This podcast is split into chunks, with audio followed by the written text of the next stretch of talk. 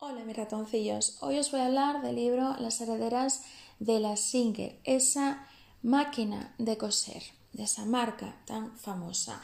Y este libro nos explica desde el siglo 41 de cómo una mujer la tuvo en sus manos a cómo fue pasando de generación en generación de manos de mujer en mujer de esa misma familia y contándonos la vida de cada una de ellas.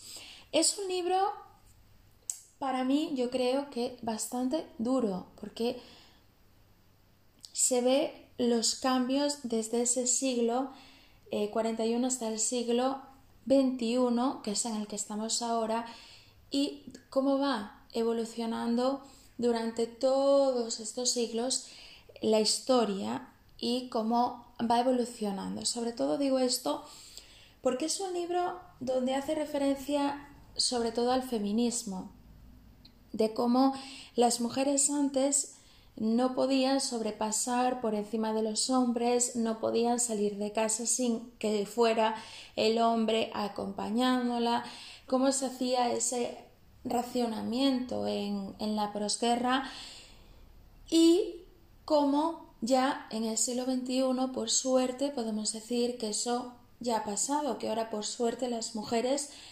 podemos tener un poco más de esa libertad y podemos vivir con quien queramos, sea hombre, mujer, lo que sea, sin que nos estén señalando y sobre todo eh, en este libro se ve a la protagonista Aurora, que es la mujer que va viviendo todo eso, la mujer que vive con su madre, a la que le tiene que enseñar a coser, de cómo la violan, cómo ella mata con sus propias manos a, a gente, ¿no? Ella, su madre, luego viene la hija, luego viene su, bisnieta, luego viene... nos va contando todas esas historias.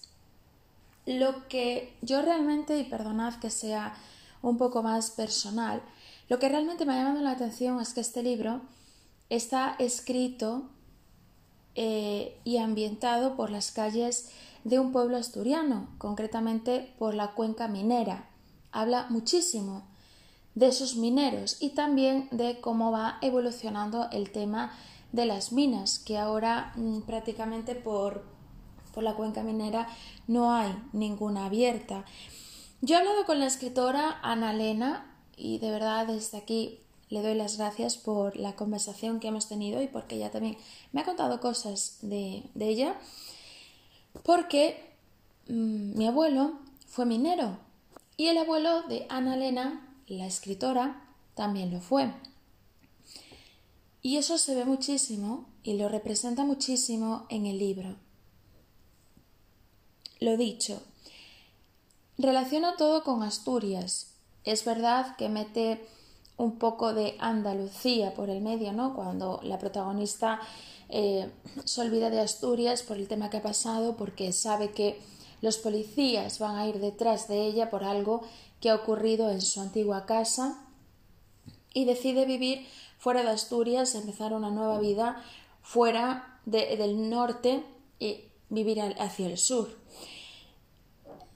Y, se ve y lo representa todo tan bien porque cuando ella regresa otra vez a ese pueblo de la cuenca minera, que es Turón, ve que hasta la casa donde ella nació no está, que la destruyeron para hacer una vía pública. Ve cómo Oviedo, Gijón, Avilés, cómo cambia de, de un año para otro. Y por eso digo que es fuerte, porque Ana Elena lo explica todo, absolutamente todo. Y de hecho hace un pique ahí por llamarlo de alguna manera, sin ofender a nadie, tampoco no creo que, sea pique, ¿no? Es una forma de hablar, entre, entre los mineros, porque al fin y al cabo ya no es la única mina se está usando como museo y es en el pozo María Luisa.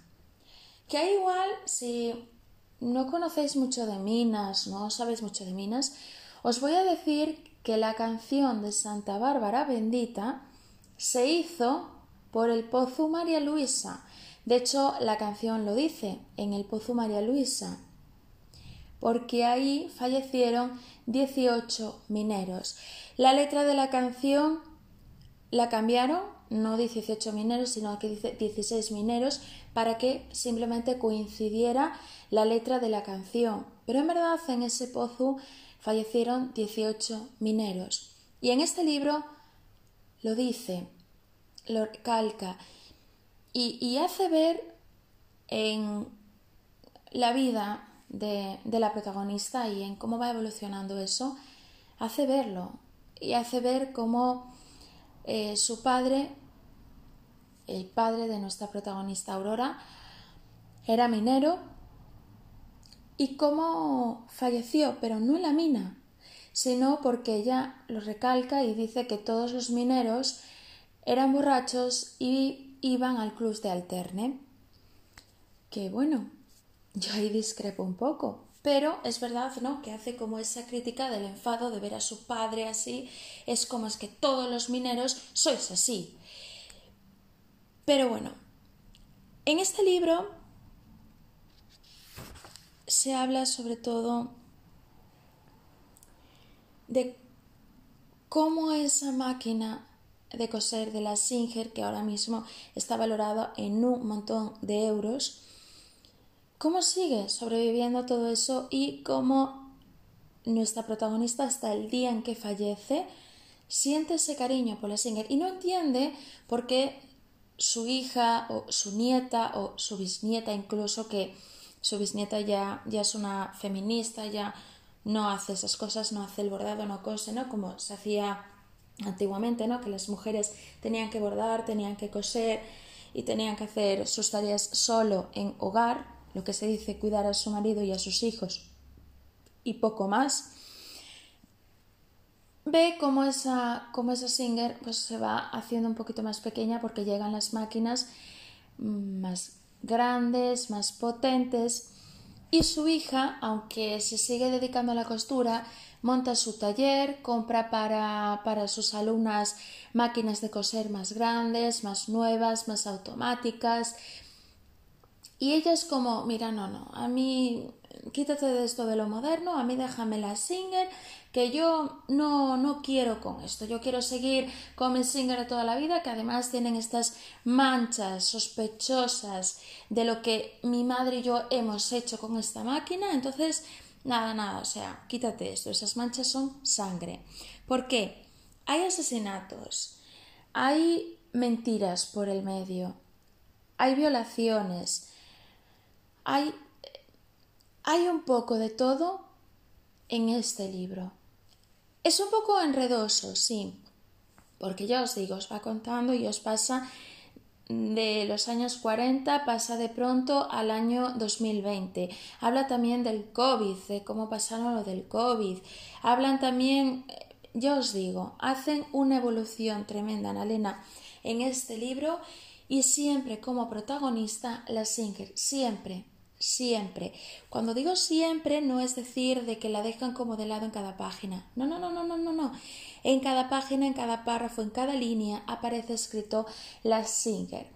Por eso digo de que es un libro que me ha gustado y la escritora es increíble. De verdad, es una chica que, ya os digo, de lo poco que he hablado con ella, me pareció muy educada y os voy a dar mi punto de vista que me parece un poco triste que las minas hayan cerrado, que haya ya muy pocos mineros, porque recordemos que cuando el pequeño Julen cayó en un pozo, quien fueron los rescatadores fueron los mineros. Así que yo creo que se debería replantear un poco no el tema de tener una mina como museo, que es la que hicieron con el pozo de, de María Luisa, Santa Bárbara, sino que creo que se debería replantear seriamente en volver a dar trabajo duro, porque meterte dentro de una mina, cavar hasta llegar a no sabes dónde, bajo tierra, es un duro trabajo y creo que se debería valorar a todos los mineros que ya no están, que se han ido y a todos los que quedan, porque hacen una labor increíble y yo os digo, en el pozo de Totalá, en el pequeño Julen, ahí demostraron lo que realmente pues valía los mineros, porque cavaron hasta encontrar al pequeño en el pozo. Em, nieta de minero, yo aquí hablándoos, así que como comprenderéis, a mucha honra. Y poco más que comentaros de, este libro. Eso, hay palabras muy de Bable, lengua oficial de, de, Asturias, Santa Bárbara, patrona de los mineros, y como dice la canción, Santa Bárbara bendita, tralará, Vale, se me da mejor leer que cantar. Muchas gracias por estar ahí, por escucharme, dándos este gran discurso. Y de verdad, desde aquí, un aplauso enorme a todos los mineros que se fueron y que siguen. Y gracias a ti por escucharme.